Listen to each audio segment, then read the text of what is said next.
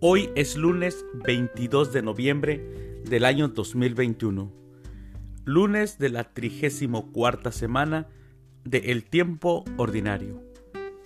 El día de hoy, en nuestra Santa Iglesia Católica, celebramos la memoria de Santa Cecilia, Virgen y Mártir. También celebramos a San Filemón y a San Benigno, que fue un obispo. Las lecturas para la Santa Misa del día de hoy son, primer lectura, del libro de Daniel, capítulo 1, versículos del 1 al 6 y del 8 al 20. El Salmo responsorial del libro de Daniel, capítulo 3, versículos del 52 al 56. Aclamación antes del Evangelio estén preparados, porque no saben a qué hora va a venir el Hijo del Hombre. Aleluya. El Evangelio es de San Lucas. Del Santo Evangelio según San Lucas, capítulo 21, versículos del 1 al 4. En aquel tiempo, levantando los ojos, Jesús vio a unos ricos que echaban sus donativos en la alcancía del templo.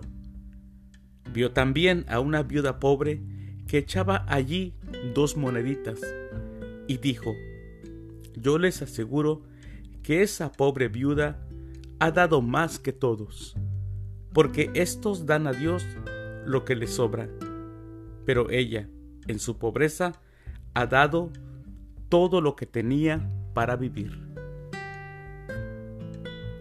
palabra del Señor. Gloria a ti, Señor Jesús. Dar lo que uno es es la ofrenda que agrada a Dios. No es el cuánto, sino lo que se da desde el corazón. No es lo que sobra, sino lo que uno tiene para su propio bien. La vida cristiana no es una religión, sino una forma de vida. De nada sirven las apariencias. No es más cristiano el que da más, sino el que más da desde el corazón. El cristianismo no es filantropía. El cristiano se nutre con la fe y con la oración. Para el cristiano, su amor a Dios es lo que lo lleva a cambiar y brindarse a los demás.